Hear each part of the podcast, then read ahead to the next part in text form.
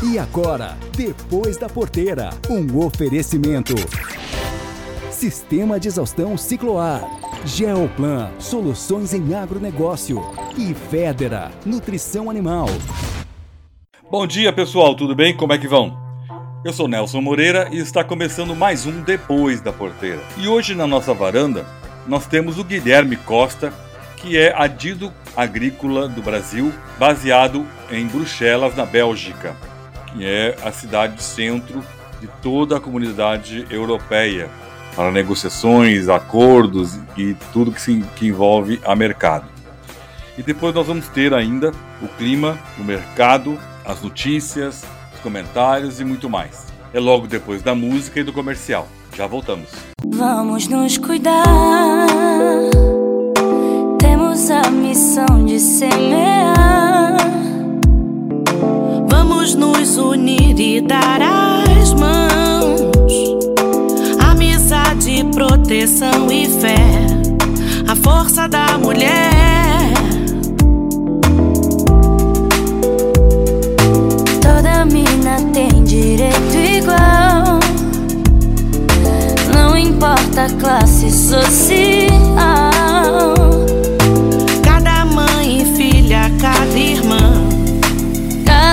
Cidadão. Outubro rosa o ano inteiro. Rosa de janeiro a janeiro. Outubro rosa o ano inteiro. Rosa de janeiro a janeiro. Nosso corpo é o primeiro abrigo. Autocuidado, atenção com o aviso. Quem tá do lado se junta e vem comigo. Cada passo prevenido com a força do coletivo. Informação não quer demais, sabedoria nos traz. Capacidade de entendimento pra correr atrás. Saúde em dia, eleva a autoestima. Movimento outubro rosa Outubro conscientiza. rosa. Rosa de janeiro a janeiro. Outubro rosa o ano inteiro. Rosa de janeiro a janeiro.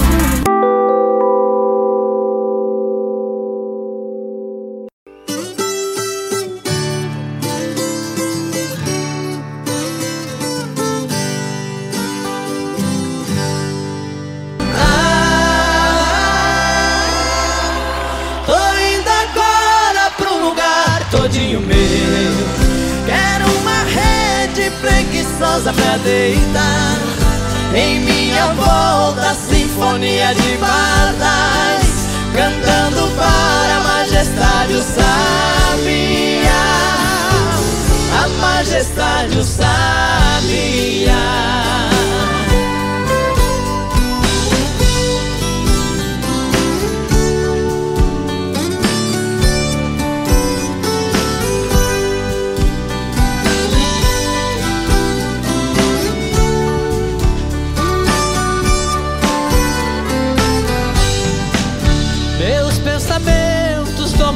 Formas e viajo Vou pra onde Deus quiser. Um videotape que dentro de mim retrata Todo o meu inconsciente de maneira natural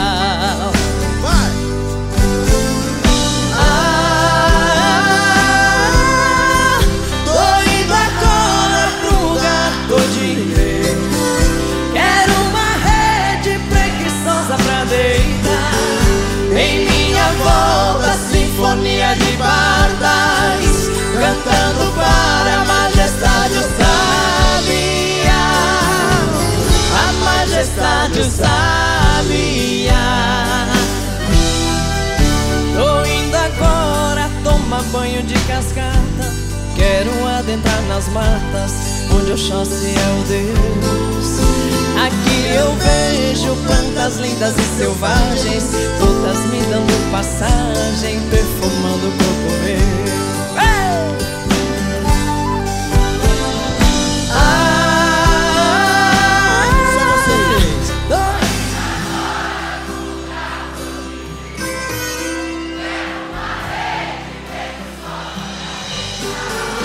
Em minha volta, sinfonia de bardas, cantando para a majestade o sabia.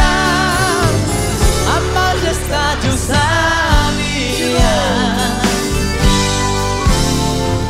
Ah,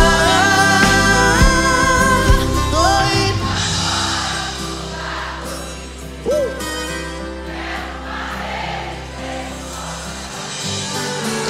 Em minha volta, sinfonia de barras cantando para a majestade o sabia.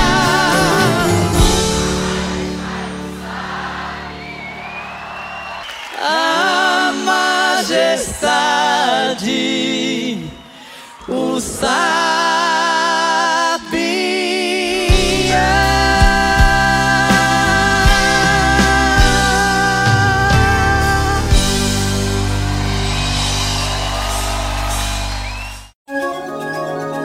E agora, o tempo e a temperatura. Olá, produtora que está conectado aqui ao Depois da Porteira. Eu sou Ângela Ruiz da Climatempo e você confere comigo agora a previsão do tempo. No Rio Grande do Sul, o predomínio será de tempo estável e chuva no fim de semana, inclusive na Grande Porto Alegre.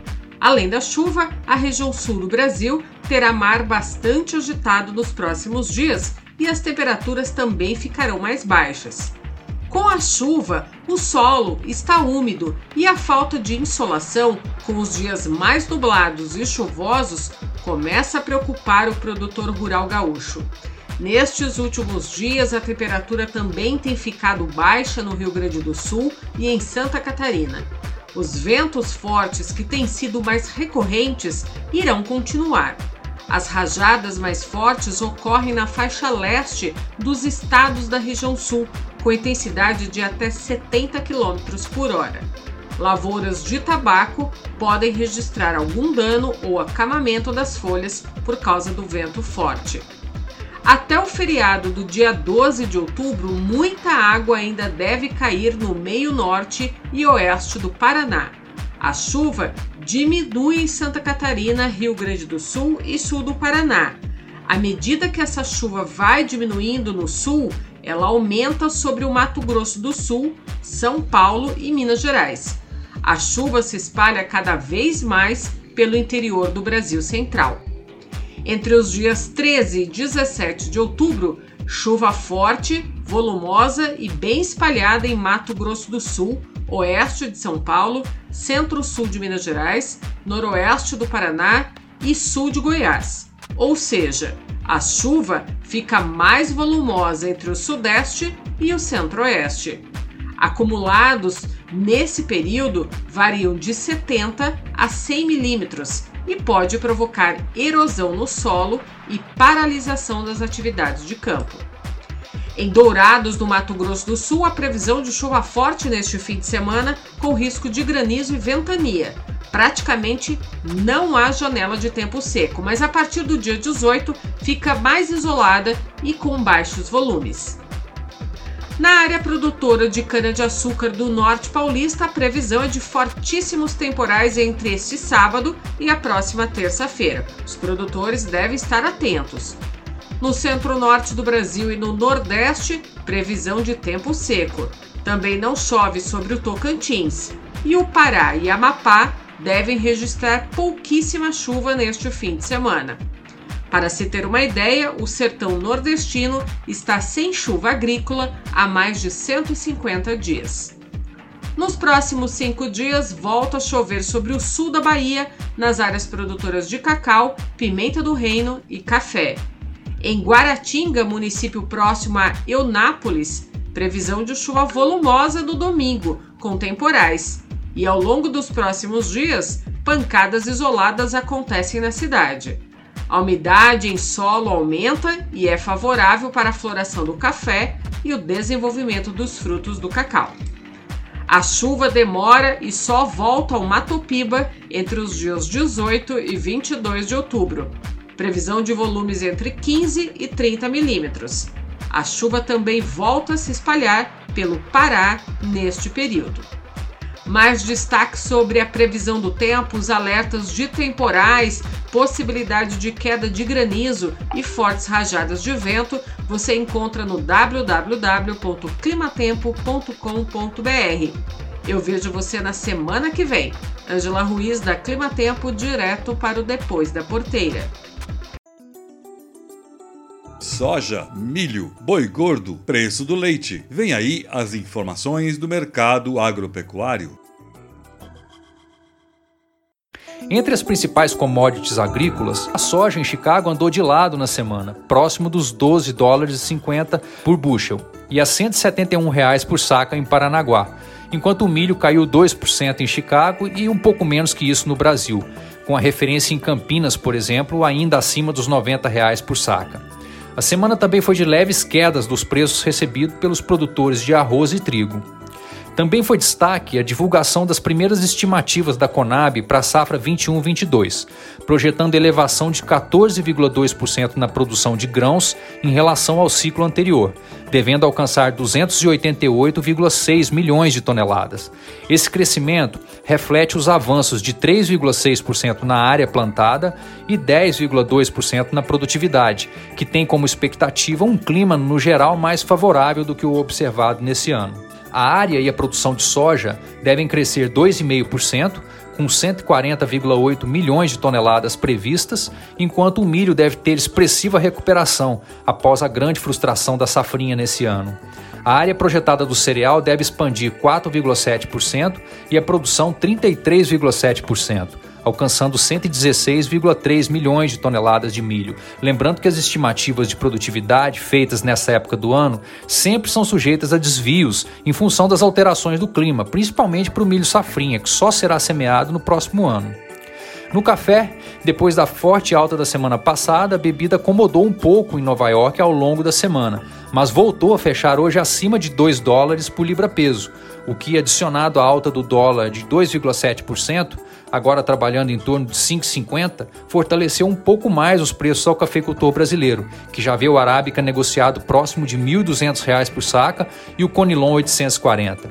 O mercado segue firme apesar da chegada das chuvas. Finalmente, para terminar, nas proteínas animais, o cenário continuou nebuloso para o boi gordo, com as exportações bloqueadas para a China pesando muito sobre a arroba. O indicador CPEA perdeu mais 3% frente à sexta passada e já acumulou o recuo de 30 reais por arroba desde o final de agosto, o início do embargo, de modo que o animal vale hoje 283 reais por arroba em São Paulo, enquanto no Triângulo Mineiro é negociado a 264 reais por arroba, 43 reais por arroba abaixo do dia 31 de agosto.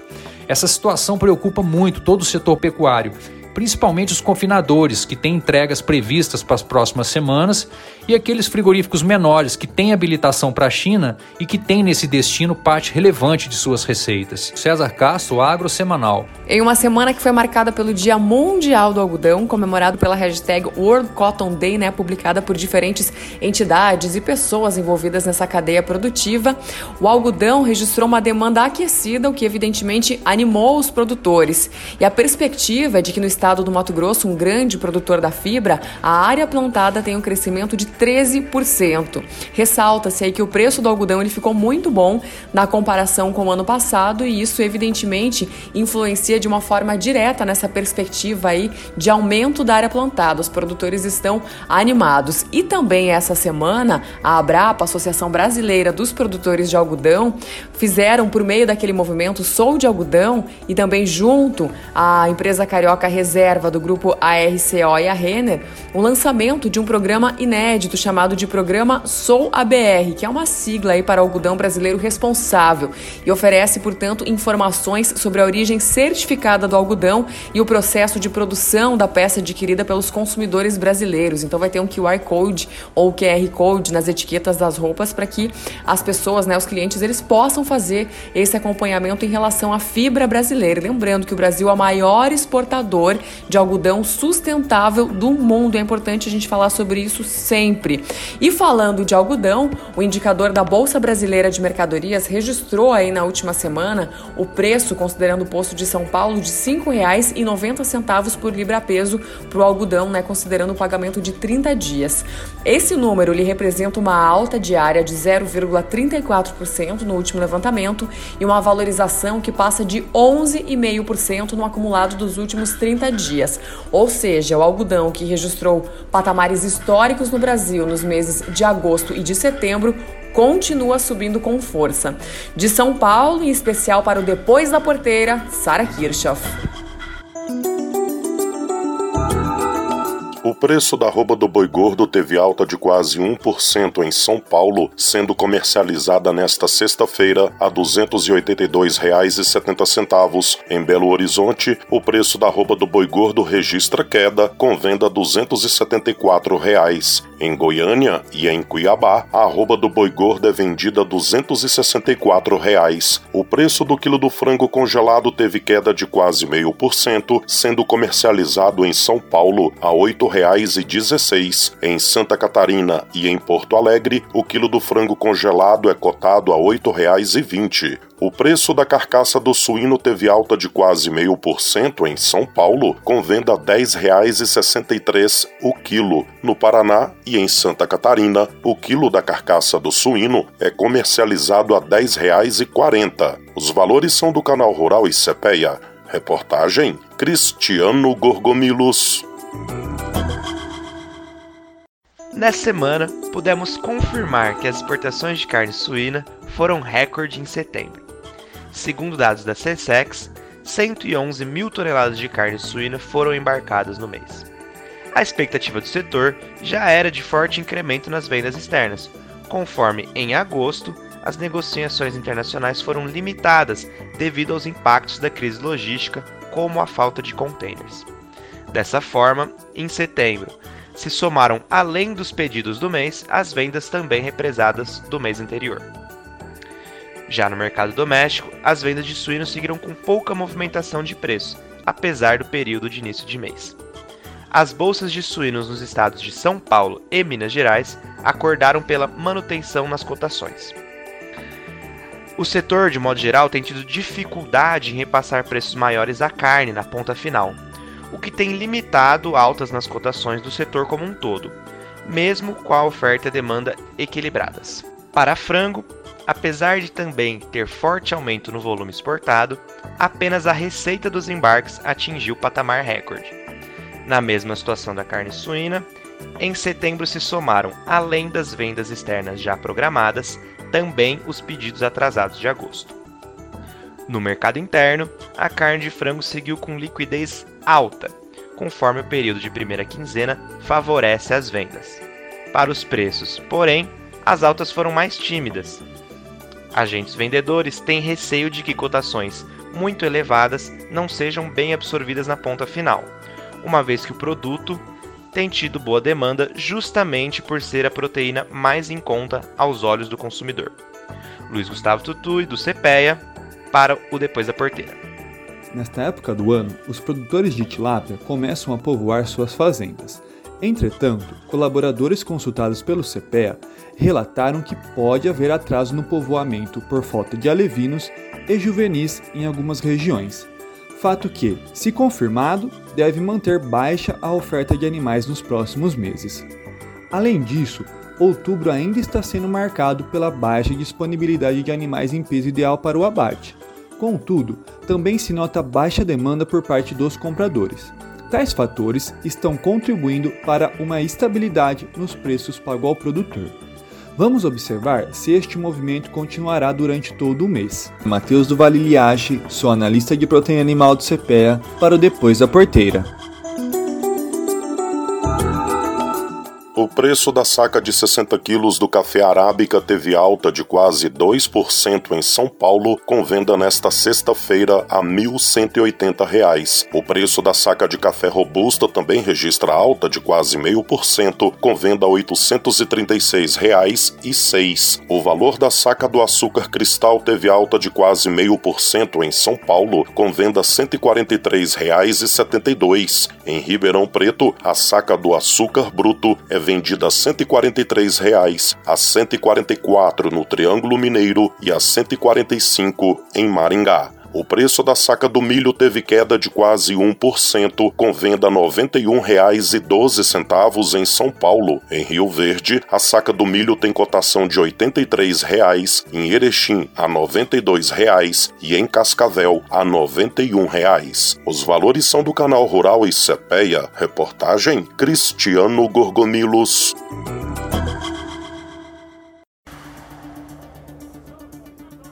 E agora, Mundo Startup, apresentado pela Kátia Desessart.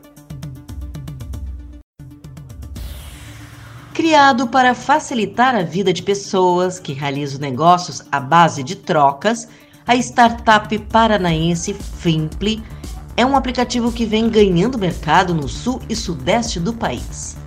Segundo um estudo da Global Data, o mercado de usados deve movimentar mais de 64 bilhões de dólares nos próximos anos, ultrapassando as vendas de novos até 2024.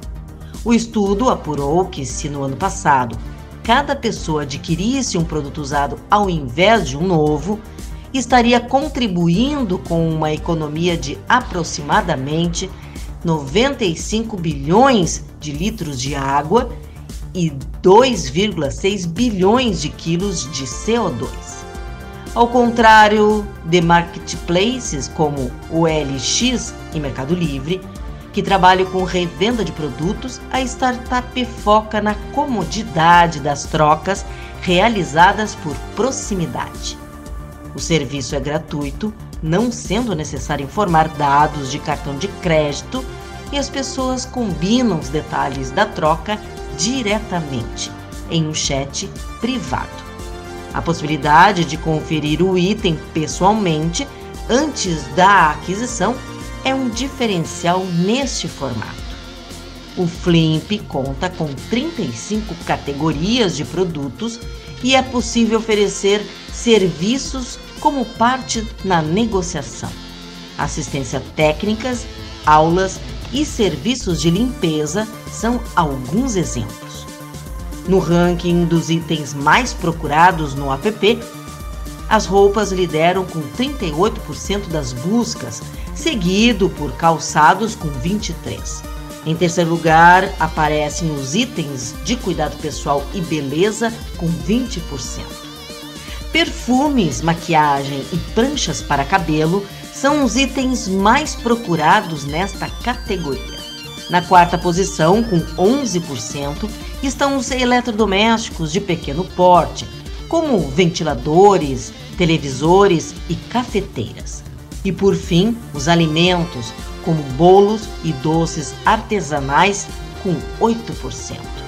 Segundo Luiz Fernando Kerber, CEO da Fimple, o aplicativo ajuda as pessoas a continuarem adquirindo produtos e serviços, mesmo em situações econômicas desfavoráveis. E, ao mesmo tempo, contribui com o meio ambiente ao colocar os produtos em circulação novamente. Este é o Mundo Startup. Sou Kátia Desessari e volto na próxima semana com mais pesquisa e tecnologia. Existe uma diferença entre manter o gado alimentado e fazer ele ser produtivo. Com os produtos Vedera, seu rebanho fica mais saudável e se alimenta melhor, transformando o pasto em quilos de carne ou litros de leite. Nossa linha de sais minerais ativa o sistema metabólico, promovendo melhor conversão e trazendo mais lucros. Venha conversar conosco. Temos produtos para todas as suas necessidades. Faça contato pelo 054 98422 4099. Vedera, a solução certa para o seu rebanho.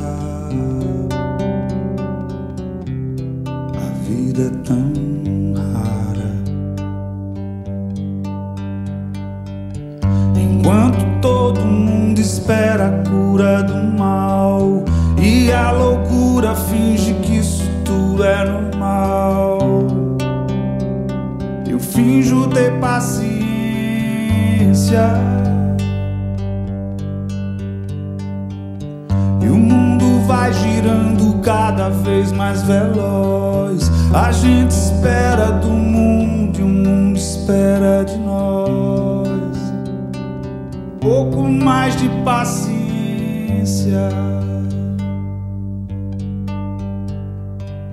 Será que é tempo que lhe falta pra perceber?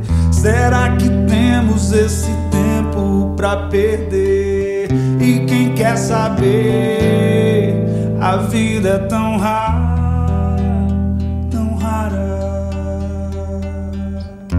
Mesmo quando tudo pede calma, até quando o corpo pede um pouco mais de alma, eu sei, a vida não para.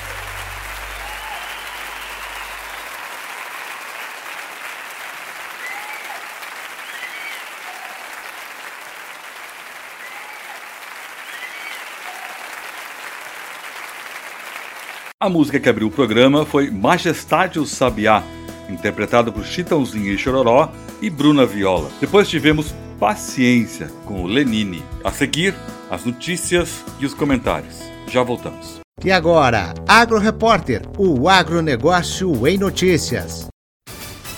Defensivos agrícolas. O governo federal publicou no fim da semana que passou o decreto número 10.833 que altera as regras sobre produção, pesquisa, registro, utilização, importação e exportação de agroquímicos no país. Os principais objetivos são reformular o processo de análise de registros, facilitar a pesquisa com agroquímicos para viabilizar inovações tecnológicas e implementar ações para proteger os aplicadores dos defensivos agrícolas.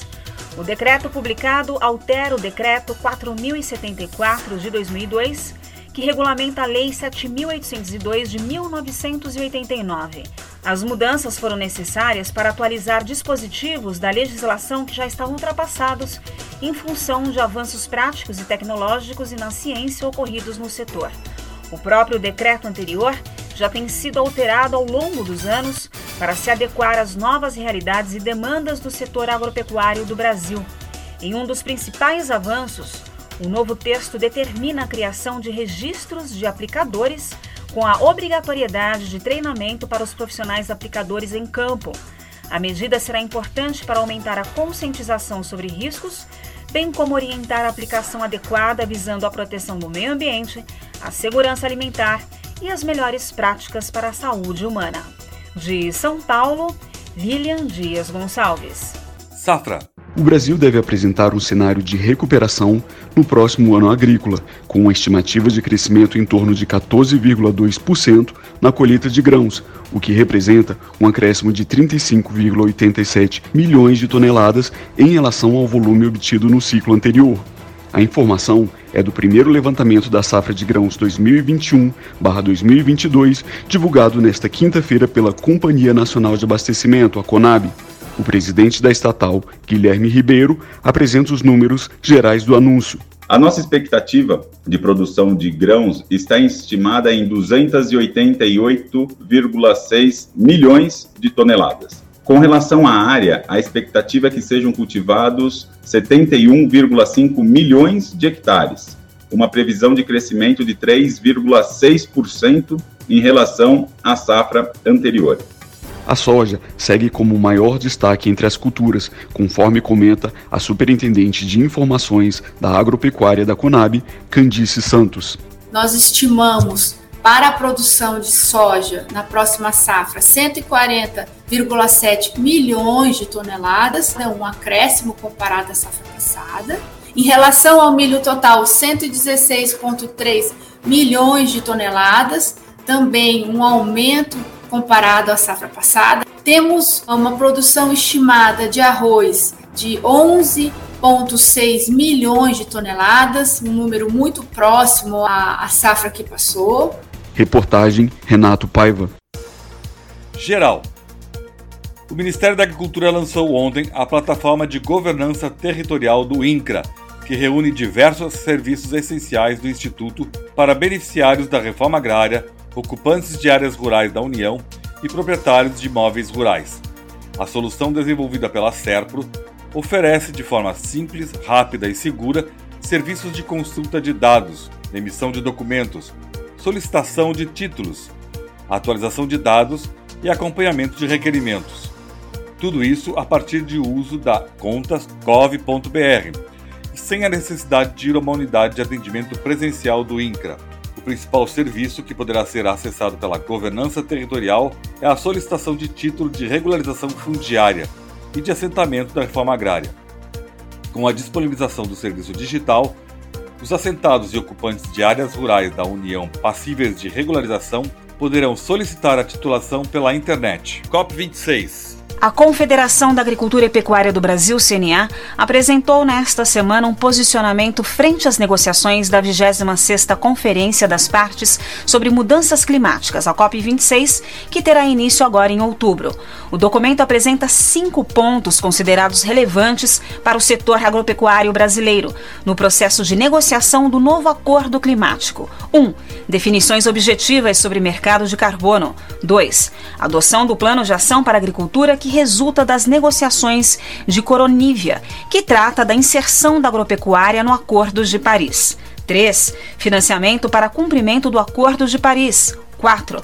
Mecanismos focados em adaptação. E 5. Produção e preservação pautadas pela ciência e legalidade. A ministra da Agricultura, Tereza Cristina, participou do evento e ressaltou que o agro é capaz de atuar na descarbonização ativa e no enfrentamento do aquecimento global, porém, as ações e planos acordados não devem perder de vista a competitividade da agricultura e pecuária e o papel do agro na segurança alimentar mundial mundial. Abre aspas. Na COP26, temos a oportunidade, por meio dos resultados das negociações, de estabelecer condições objetivas para que o agro possa contribuir não apenas com a mitigação de emissões de gases do efeito estufa e a descarbonização das cadeias produtivas, mas também endereçar nossas necessidades de adaptação aos impactos da mudança do clima. Fecha aspas. Tereza Cristina disse ainda que o Brasil e sua agricultura tropical têm um papel a desempenhar como portadores de soluções que conciliam segurança alimentar, crescimento econômico inclusivo e conservação ambiental.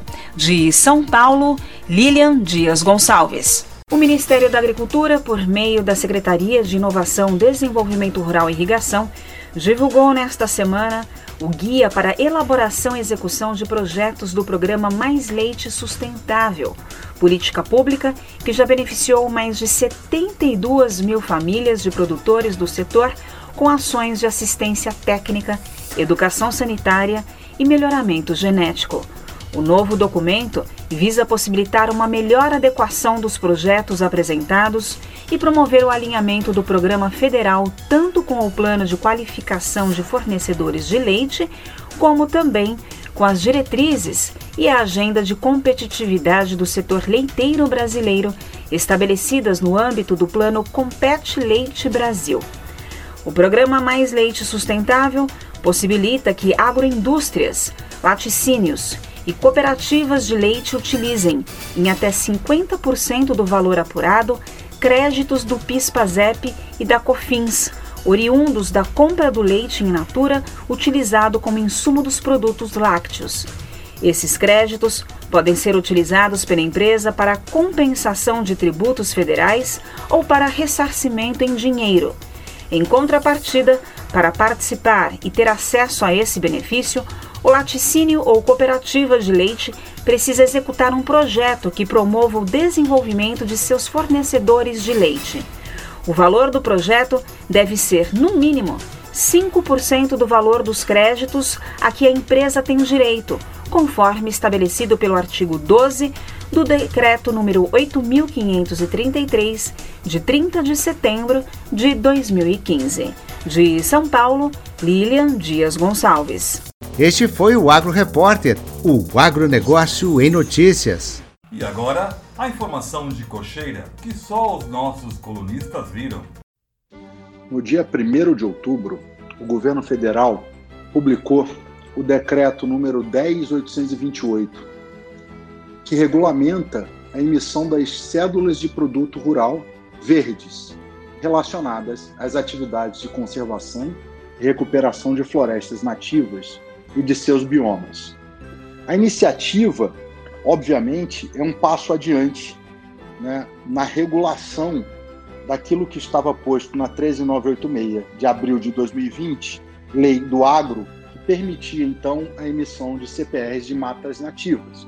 Porém, né, trazendo um rol de produtos, se podemos chamar assim, que estão contidos nesse tipo de emissão de títulos, tais como redução de emissões, manutenção ou aumento do estoque de carbono florestal, redução do desmatamento, conservação de biodiversidade, conservação de recursos hídricos, solo ou outros benefícios ecossistêmicos. Praticamente ratificando também a lei de janeiro agora de 2021, que trata de serviços ambientais. O ponto que ficou a ser regulado é como que para os fins da emissão da CPR verde será feita a tal da certificação por especificação dos produtos que lá estreiam a CPR. O que, que significa isso?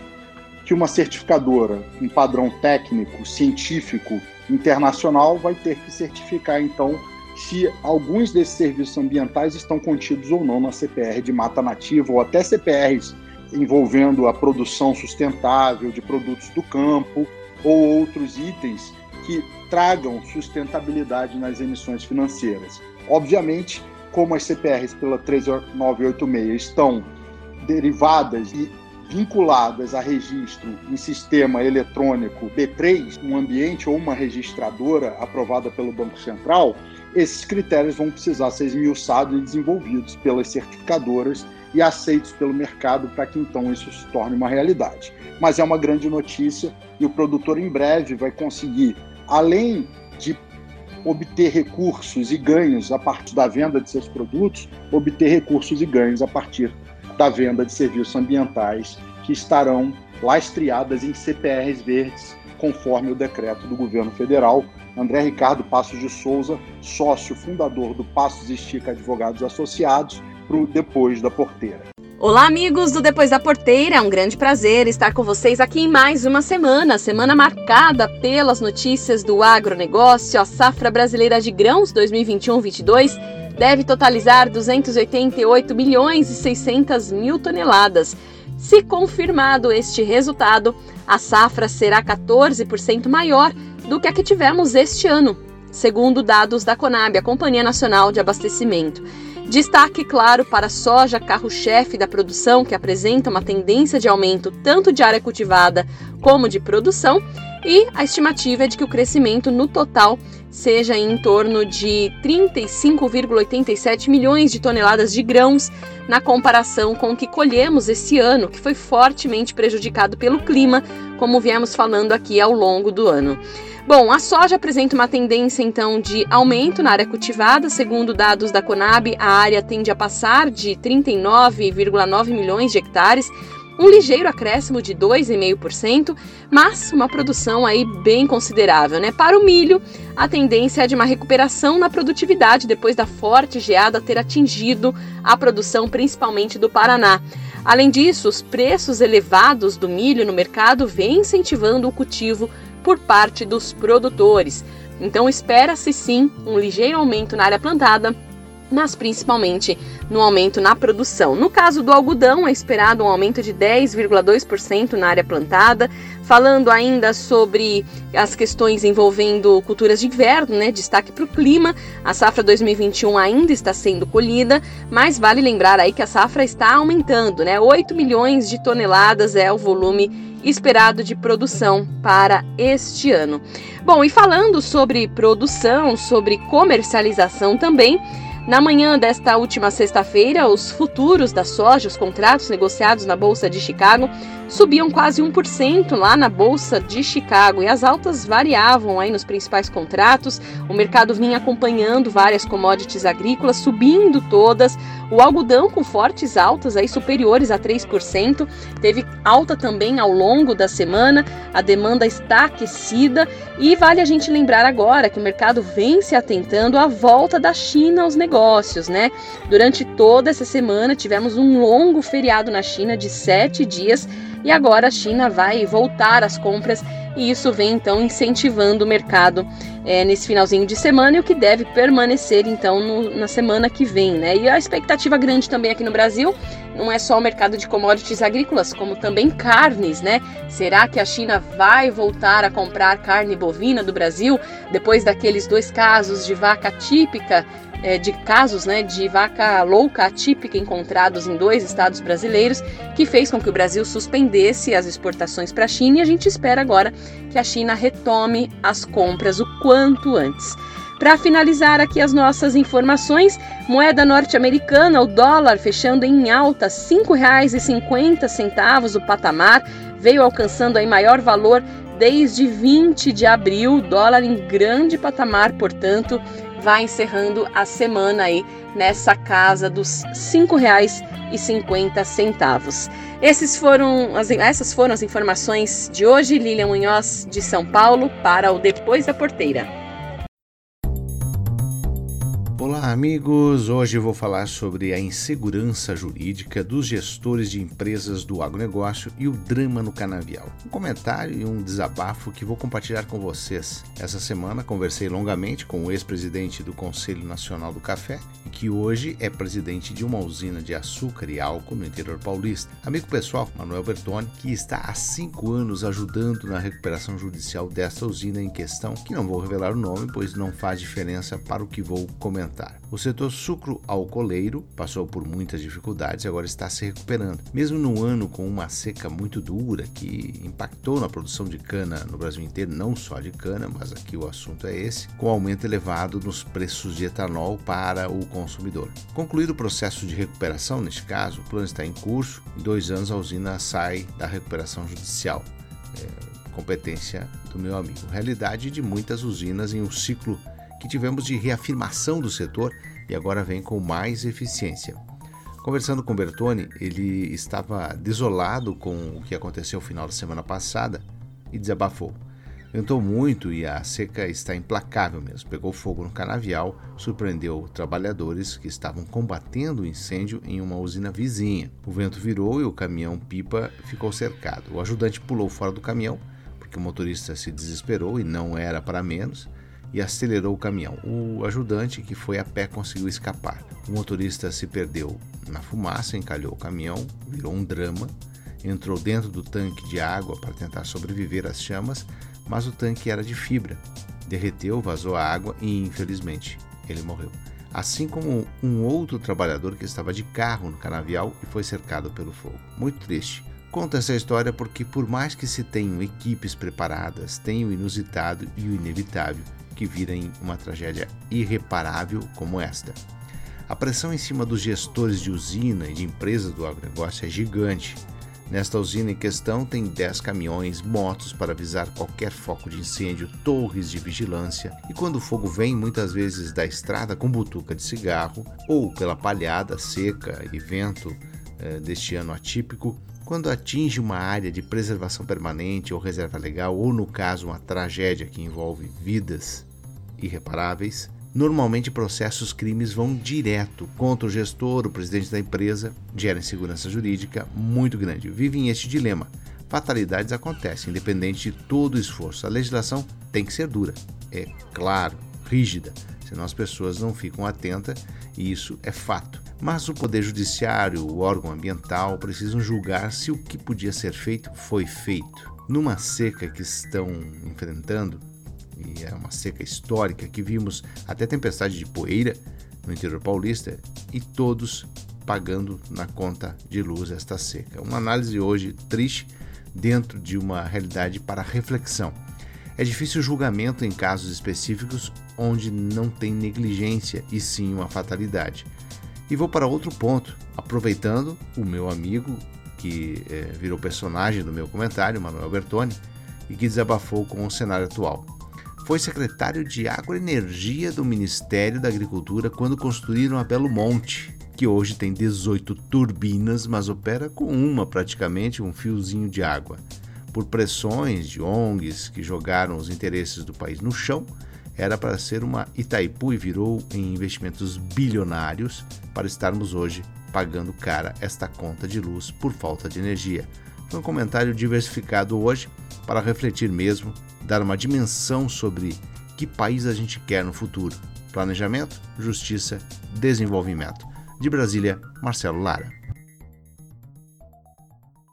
Depois do intervalo, quando ouviremos Vontade, interpretado por Santana, um pedido do nosso entrevistado Guilherme Costa, teremos a conversa na varanda. Já voltamos. Prevenir e solucionar os problemas na armazenagem, o sistema cicloar de exaustão, aeração e iluminação contribui para a manutenção da qualidade dos grãos o exaustor conta com um inovador sistema luminária que proporciona redução de custos de energia, menor perda de peso da massa do grão e eliminação da condensação. Proteja sua safra e aumente seus lucros. O Cicloar Exaustão Aeração garante a qualidade dos grãos armazenados.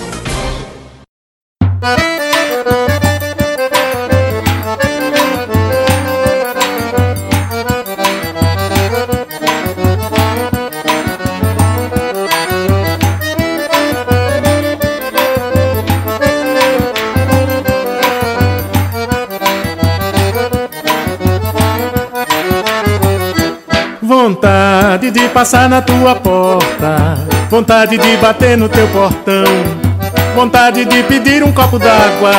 E assim poder tocar na tua mão. E assim poder falar do meu amor. E assim te revelar minha paixão. E assim poder falar do meu amor. E assim te revelar minha paixão. Vontade de passar na tua porta. Vontade de bater no teu portão. Vontade de pedir um copo d'água. E assim poder tocar na tua mão. E assim poder falar do meu amor. E assim te revelar minha paixão. E assim poder falar do meu amor. E assim te revelar minha paixão. Eu sou apaixonado por você Desde menino, desde pequeno Só não tive coragem pra dizer Que tô queimando, tô me ruendo Eu sou apaixonado por você Desde menino, desde pequeno Só não tive coragem pra dizer Que tô queimando, tô me ruendo Só não tive coragem pra dizer Que tô queimando, tô me ruendo Só não tive coragem pra dizer Que tô queimando, tô me ruendo.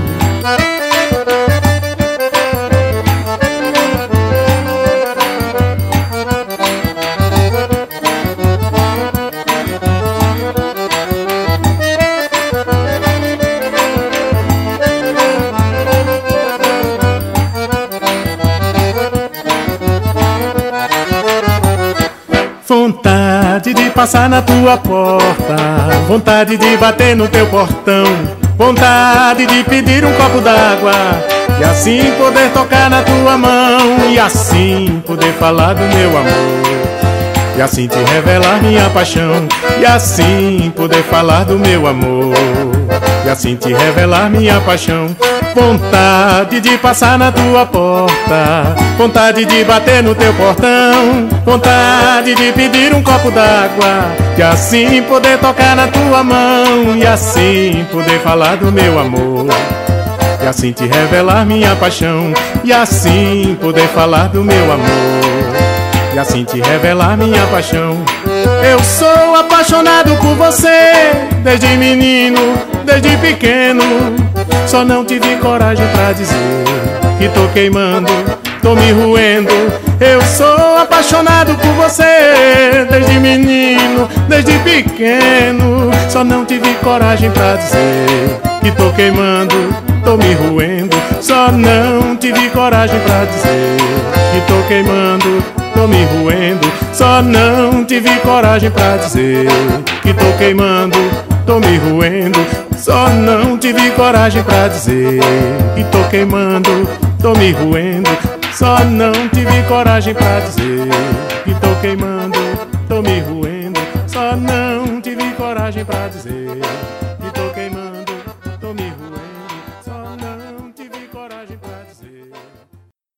Conversa na varanda. Bom dia, pessoal, tudo bem? Como é que vão?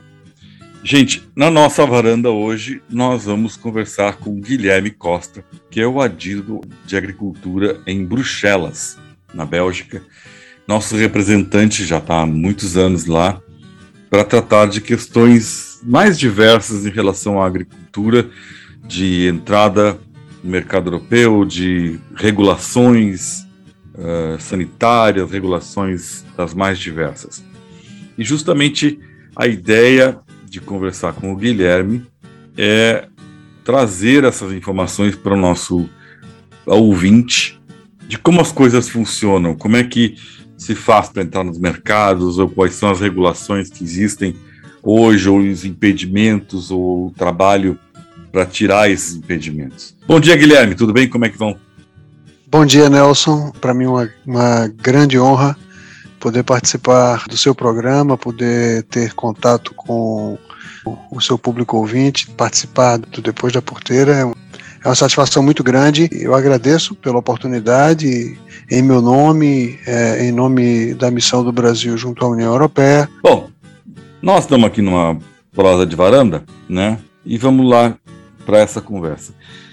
Uh, como funciona essa atuação do Brasil ou do Adido de Agricultura em Bruxelas? Quais são os principais órgãos com quem vocês têm contatos aí? Essa pergunta é uma pergunta muito interessante no sentido da peculiaridade não é, que caracteriza Bruxelas. Nós temos aqui uma organização é, que ela basicamente ela é composta por três grandes, vamos dizer assim, atores, né? três grandes organizações, que seria a Comissão Europeia, que fazendo um paralelo mais ou menos seria como o Poder Executivo, você tem o Parlamento Europeu, que seria o Poder Legislativo, mas que na prática quem legisla aqui é a Comissão Europeia e tem também o Conselho da Comissão Europeia, que seria o órgão que representa os 27 Estados-membros da União Europeia. Então, basicamente, o Conselho ele é composto pelos chefes de estados desses Estados-membros e você tem também reuniões do Conselho onde você tem a participação é, de ministros uhum. desses Estados-membros. Por exemplo, você pode ter uma reunião do Conselho de Ministros da Agricultura, por certo. exemplo né, onde você vai ter a presença dos ministros da Agricultura dos 27 Estados-membros. São Estados-membros bastante diversos nas suas múltiplas dimensões. Você tem em torno praticamente de 23 idiomas diferentes. Então é uma estrutura completamente completamente particular. E nesse sentido, o trabalho do adido agrícola, ele é muito, eu diria, demandante, porque você tem que acompanhar com muito cuidado a movimentação desses três grandes atores nas suas diferentes faces. Então, por exemplo, com relação à Comissão Europeia, você tem que ter um contato muito estreito com todos os setores da Comissão Europeia, você tem as direções gerais, então eu poderia citar algumas, né, a Direção Geral de Saúde e Segurança dos Alimentos, que seria basicamente, vamos dizer assim, um misto entre Ministério da Agricultura e Anvisa. Você tem a Direção Geral de Agricultura, que seria, vamos dizer assim, como o Ministério da Agricultura é, no Brasil, né? É, você tem a Direção Geral de Comércio, que cuida, por exemplo, das questões de exportações da União Europeia de produtos agropecuários para o Brasil. E você tem que ter uma interface grande com todos esses profissionais dessas direções gerais. Você tem um colégio de comissários, né, que seriam, vamos dizer assim, os equivalentes aos nossos ministros, que são os ministros que estão, vamos dizer assim, chefiando todos esses diferentes órgãos, né? Então você tem, por exemplo, o comissário de saúde e segurança dos alimentos, onde está localizada a Direção Geral de Saúde e Segurança dos Alimentos, que é o órgão, vamos dizer assim, técnico.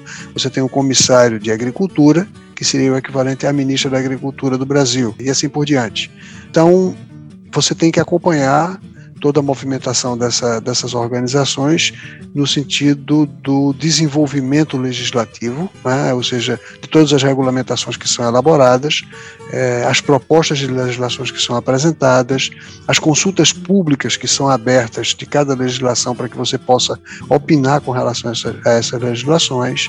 Você tem que, conjuntamente com os outros adidos agrícolas eh, que estão aqui em Bruxelas, ver quais são aqueles temas que, de uma forma transversal, transversal, eles podem interessar a diversos países, principalmente aqueles países como nós, que têm uma característica exportadora agropecuária e que podem impactar, vamos dizer assim, nas nossas exportações, como, por exemplo, legislações que provêm da DG Santé, né, que seria a Direção Geral de Saúde e Segurança dos Alimentos, que estão, por exemplo, relacionadas a defensivos agrícolas, estão relacionadas a questões de medicamentos veterinários e assim por diante. Mas aqui, Bruxelas tem essa característica, existe um universo que tem que ser coberto pelo adido agrícola muito grande, no sentido da gente poder, vamos dizer assim, catalisar o processo de informação para a capital, receber instruções da capital e trabalhar essas instruções exatamente nessas diferentes frentes aqui, no sentido de fazer com que os interesses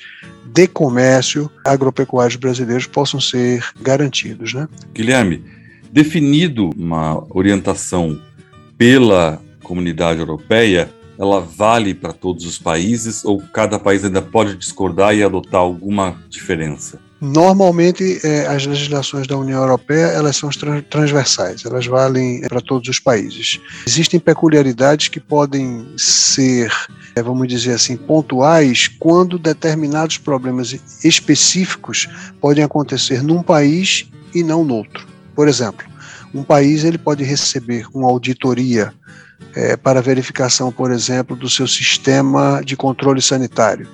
E aquele país, durante aquele processo de auditoria, é, ele apresentou, vamos supor, um ótimo resultado e, obviamente, o fluxo de exportações continua o mesmo, né, às vezes até o acesso é, ao mercado europeu, produtos provenientes daquele país aumenta, etc, etc. Bom, o contrário é verdadeiro também. Você pode ter uma auditoria da União Europeia num determinado país, você ter alguns problemas de não conformidade e essas não conformidades gerarem, por exemplo, é, controles reforçados nos seus produtos.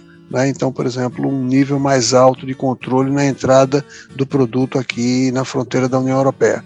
E aí, para isso, você tem normalmente peça legislativa específica para aquele país, onde uhum. se nomina o país, etc. E aí sim você tem é, uma legislação que é focada especificamente naquele país. Então, de uma forma geral, as, as regras são transversais, mas você tem, em função inclusive do grande número de países que exportam para cá, se você for computar a quantidade de legislações que eventualmente podem ser específicas para cada país, você vai encontrar certamente um número considerável também de, de algo que possa ser específico para aquele país, em função de uma característica própria relacionada a algum tema técnico ou algum tema comercial. Tá, e o voto de um país pode vetar, por exemplo, uma exportação de carne brasileira? Estou pensando num caso. Se o Brasil está exportando carne suína para a Europa, mas uhum. de repente, por conta do mercado ou da produção que aquele país tem, tipo, é a Alemanha, que é um grande produtor de suíno. Isso. Ok. Se a Alemanha uh, levantar alguma oposição por questões do seu mercado, para poder manter o seu mercado em relação a essa exportação brasileira, isso pode travar para todos os países ou vai ser um caso estudado especificamente para aquele país? A Alemanha, que tem grande interesse em, em comercializar carne suína, né? É, e, e ela, por exemplo, por algum interesse comercial especificamente, ela para se proteger comercialmente, ela poderia ter a possibilidade de votar contra as importações, por exemplo, de carne suína de algum país exportador, não, isso aí na realidade não. não ah, quer dizer, a sistemática não funciona bem assim, sabe, ah. é, Nelson? Você tem um processo, esse processo, obviamente, ele, ele é um processo que ele, que ele pode é, ter interesses comerciais no desenvolvimento dele, mas ele é um processo que não dá, vamos dizer assim, é, o direito a, por exemplo, pegando basicamente o, o produto que você mencionou, né? O Estado membro X, que é um grande produtor de suínos, de repente ele está vendo que um, um, país terceiro está exportando bastante suíno para a União Europeia e ele, por ele próprio, resolve, junto à Comissão Europeia, num determinado momento, dizer que não quer mais que aquele país é, venda porque, em termos de comércio, aquilo ali está trazendo um tipo problema para ele. Não, não funciona dessa forma. Entendeu? Ele, ele pode até, vamos dizer assim, se por acaso existir alguma brecha em termos de cuidado sanitário com relação àquela carne suína que está sendo produzida por aquele país, e isso aí for ser levado à discussão nesse comitê, onde os Estados-membros se reúnem, ele pode até vocalizar bastante com interesse muito mais comercial, vamos dizer assim, do, do que sanitário, no sentido de que se aumente um nível de restrição sanitária, por exemplo, para aquele país, entendeu?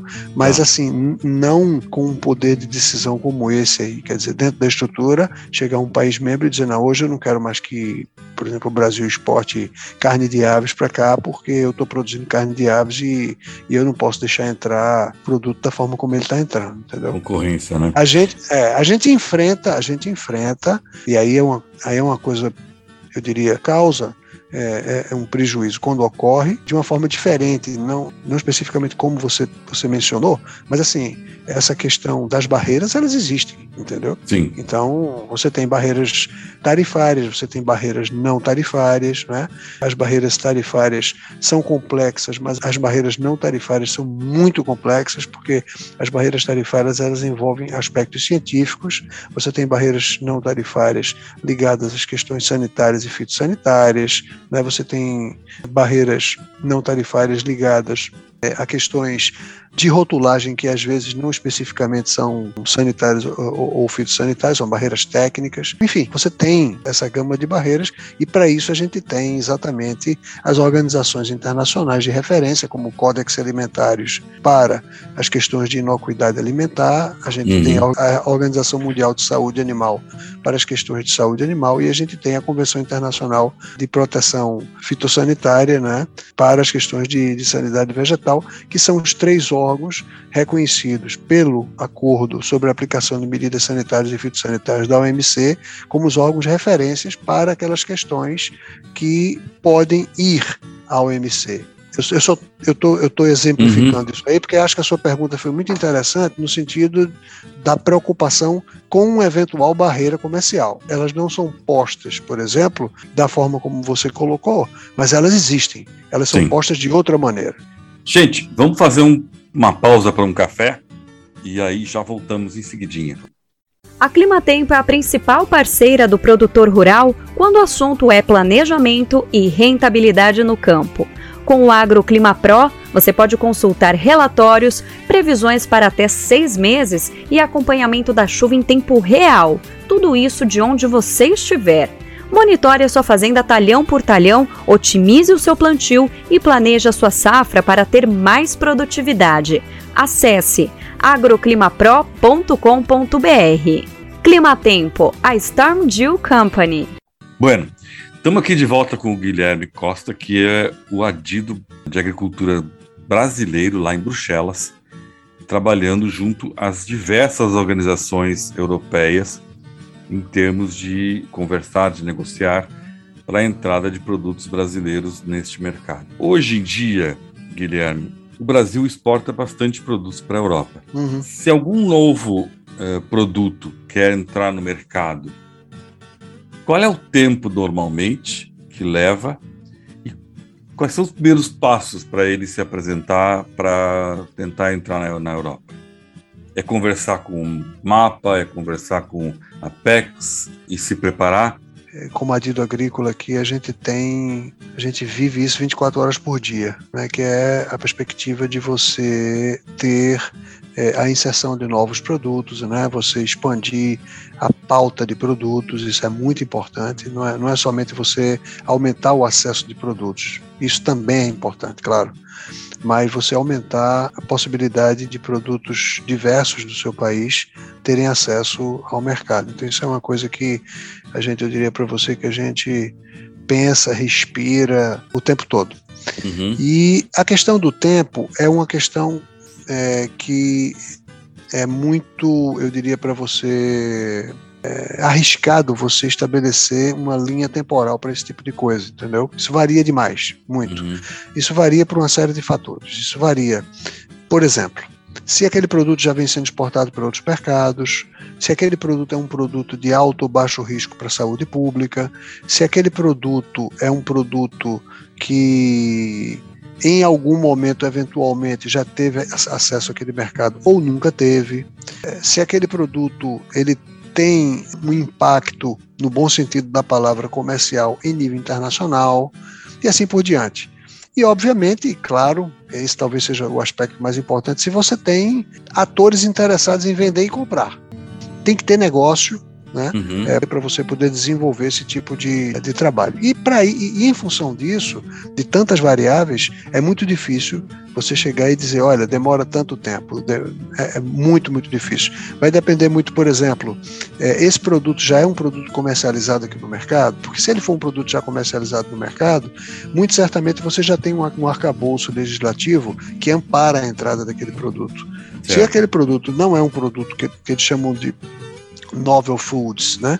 Que pode ser um produto já comercializado ou pouco comercializado ou um produto nunca comercializado. Se aquele produto é um produto ainda não comercializado, você certamente você vai ter que assim ou contar com algumas regras que pelo menos perspassem uma segurança mínima para a entrada daquele produto em termos legislativos, ou então você vai ter que criar, quer dizer, no caso a, a União Europeia, criar alguma regra para aquilo ali, entendeu? Então, Uhum. por isso que eu digo para você que é muito variável essa questão do tempo. Esse é um ponto que eu, assim como sugestão, eh, poderia deixar com relação a essa questão específica do tempo é o seguinte: o tempo dentro de um limite eu diria, minimamente razoável, você tem que ser persistente e paciente, entendeu? Porque você não pode deixar de tentar até aquele limite que você estabeleceu para que o seu negócio seja viável, né?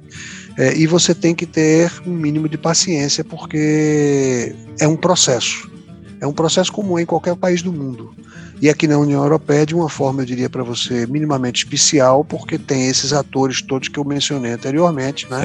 E daí a importância de você ter duas pessoas do Ministério da Agricultura vendo isso aí o tempo todo, com olhos voltados para esse tipo de, de possibilidade o tempo todo, né? Então, Uhum. paciência e persistência são, são, eu diria, dois P's que fazem parte desse processo aí dentro de um limite, obviamente, que seja economicamente é, viável, né? Vamos fazer mais um intervalo. E como o nosso convidado é de origem pernambucana, eu pedi para fazerem uma tapioca com queijo coalho. Vamos dar uma paradinha e já Opa. voltamos. Nossa, tô com a boca cheia d'água aqui. Você que é produtor de hortifruti, tá sabendo que a LS Tractor tem os tratores feitos sob medida para sua propriedade? Eles são tão específicos que tem até um nome diferente. São os Hortifruti Tratores. Com ele, você faz as tarefas da sua plantação com eficiência garantida por quem entende do negócio. Afinal, a tecnologia vem da Coreia do Sul, uma das maiores especialistas em hortifruti do mundo. Pode confiar. Vá até uma concessionária, converse com um dos nossos profissionais e garanta o seu Hortifruti Trator. LS Tractor, a marca de tratores que mais cresce no Brasil. Pessoal, voltamos aqui com o Guilherme Costa, que é o nosso adido agrícola na, em Bruxelas, onde fica a sede da comunidade europeia, no sentido de regulamentação dos mercados, todos esses órgãos reguladores para a comunidade europeia e para o mundo em termos de negócios de mercadorias. Guilherme, qual é a tendência hoje? Uh, existe espaço para novos produtos, por exemplo, pulses, uh, uh, há demanda para produtos, como eles chamam de dos food techs, que são os, os veganos, né? hambúrgueres veganos. o que, que vocês percebem aí em termos de comércio? Ou essa não é muito uma temática que vocês lidam com o comércio de produto em si, mas com a regulamentação do comércio?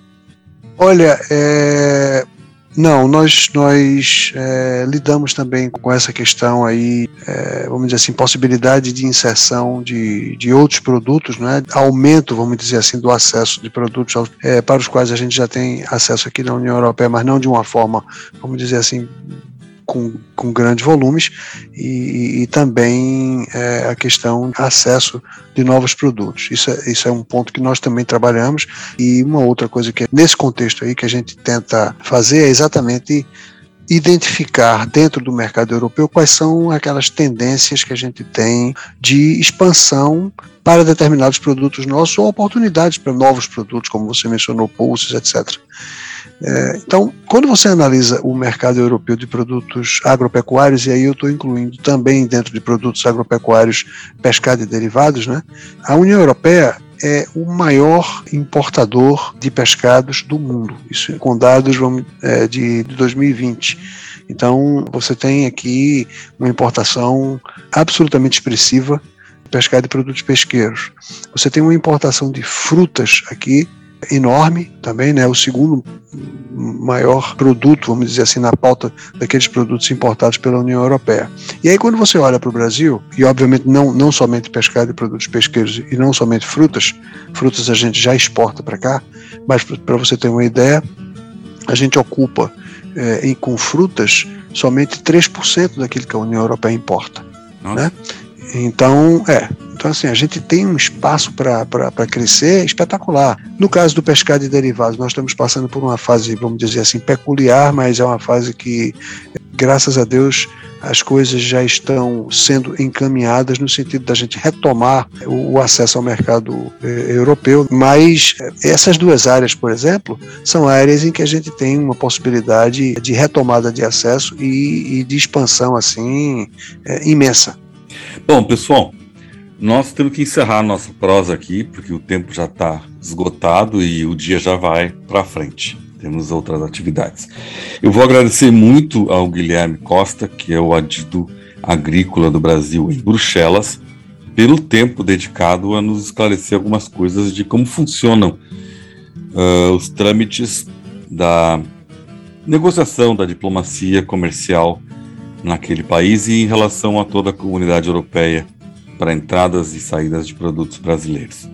Guilherme, muito obrigado pelo teu tempo. Foi um grande prazer. espero que na próxima a gente possa conversar brevemente. Não demore muito para a gente poder retomar essa prosa.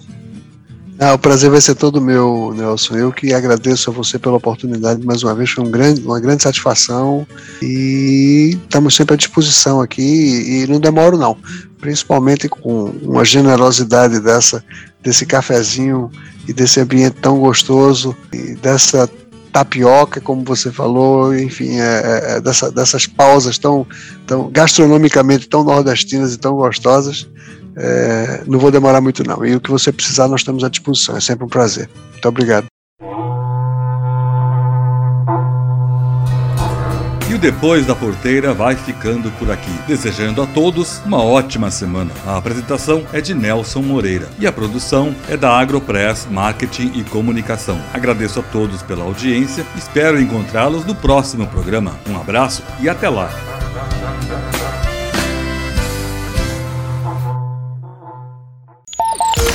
Este foi o Depois da Porteira, o agronegócio em destaque. Um oferecimento. Sistema de exaustão Cicloar, Geoplan, soluções em agronegócio e Vedera, nutrição animal.